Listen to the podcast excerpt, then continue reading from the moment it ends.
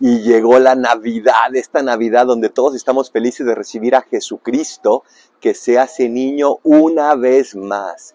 El Adviento nos invitó a preparar nuestro corazón para poder recibirlo con esa alegría y con ese amor. Pero te tengo una noticia. La preparación del corazón no termina con Navidad, sino que inicia precisamente una configuración para parecernos cada día más a Jesucristo. Hoy recibiste muchos regalos, pero te invito a darle a Jesús un regalo, solo uno.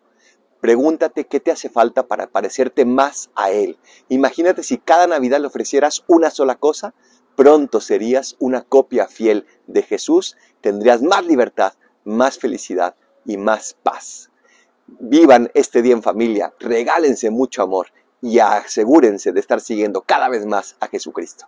Feliz Navidad y que Dios les llene de bendiciones en esta nueva encarnación.